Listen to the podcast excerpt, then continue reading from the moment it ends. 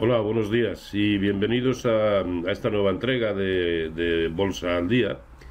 Eh, hoy la correspondiente al día viernes 13 de septiembre, que esperemos no, no, no, no, nos traiga eh, nada feo, ¿no? Por aquello de viernes 13. Eh, unos mercados que siguen protagonizando los movimientos que desde hace ya tiempo nos venían pareciendo pues los, los más lógicos eh, pero que ya nos empieza a, ofrecer algunas dudas, ¿no? Eh, dudas por el hecho de que, aun cuando ayer prácticamente todos los índices, a excepción de un par de ellos en Europa, cerraron dejando un doji, y lo tienen, es decir, eh, una señal de, de, indefinición, pero lo hacen muy próximos ya a sus máximos históricos. Observen ayer en máximos intradiarios, el Dow Jones prácticamente los alcanzó, el SP500 casi los alcanzó, estamos a un 0,5%. En Nasdaq 100 también, más o menos a la misma distancia. Pero, por ejemplo, el índice de semiconductores de Filadelfia, incluso en rango intradiario, llegó a situarse eh, por encima de sus máximos históricos.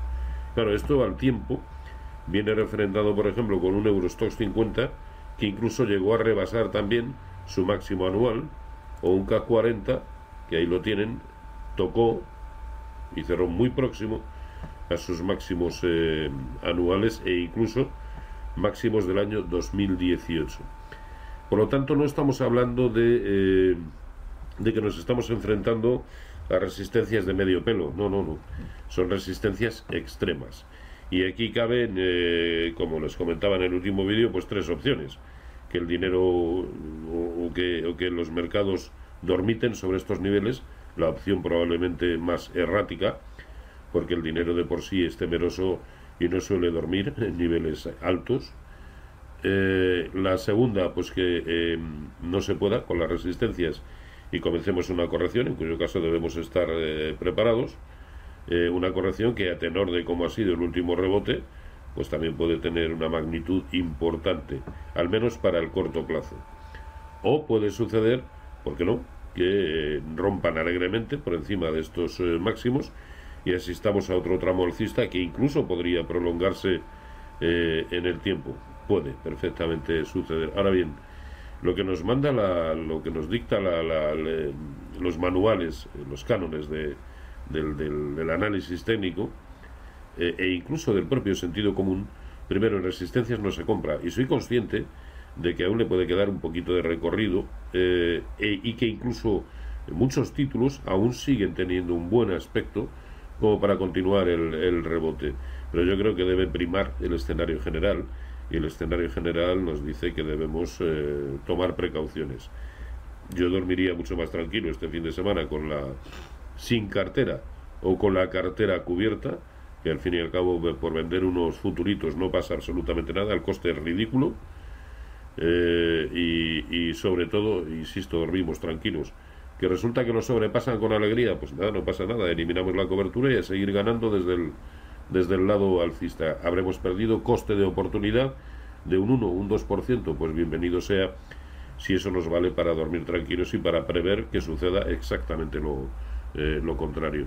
Y en ese contexto nos, nos encontramos, de hecho, ayer ya se empezó a observar, no solamente en el IBEX 35, sino también en, en, en, el, en todo el Eurostox 50, eh, se empezó a notar un cierto trasvase de títulos que lo venían haciendo muy bien, como por ejemplo el sector bancario, que es el que lógicamente a corto plazo más ha corrido, o el de recursos básicos, o el de automóviles, y se ha notado un, trasvase de dinero nuevamente a un sector tan defensivo como es el de utilities. No hay más que ver el comportamiento ayer de títulos como Iberdrola o como Red Eléctrica o Naturgy, Endesa, Ferrovial, en fin, eh, y eso pues puede ser indicativo de que no las tenemos todas con nosotros ¿no? en cuanto a la, a la prosecución de un escenario de continuidad alcista y, sucedió exactamente lo mismo con títulos como Enel, eh, Engie, RV, en fin, fue algo eh, común a todos los índices europeos.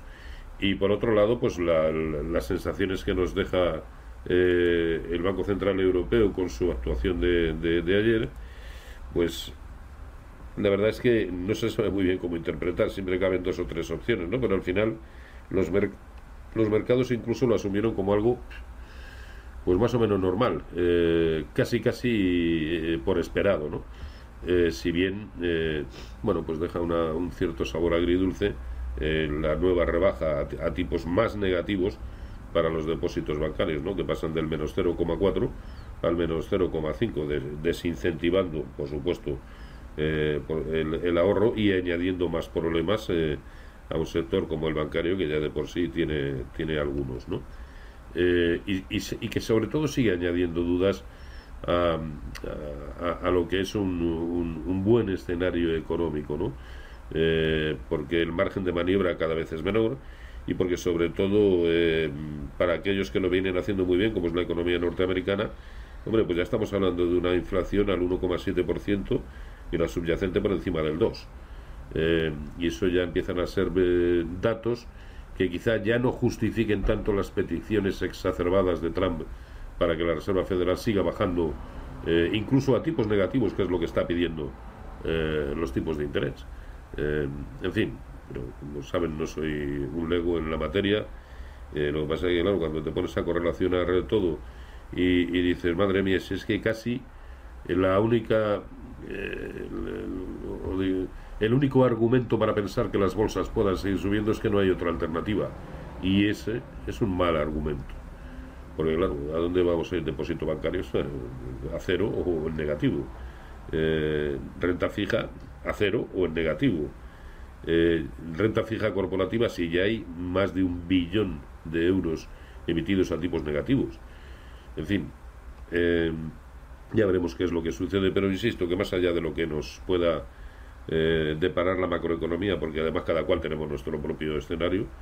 Eh, estamos ante niveles extremos y no pasa nada por tomar medidas tendentes a que si hay una, una caída nos afecte demasiado. Y, en fin, poco más por, eh, por hoy. una sugerencia, les invito a hacer un recorrido por, la, por nuestra nueva página, por robertomoro.com a la que vamos a ir dotando en próximas jornadas de un mayor contenido, pero que ya de por sí pues nos está quedando muy, muy chula. Y, poco más. Eh, como siempre, que tengan un feliz negocio y que pasen un excelente fin de semana. Saludos.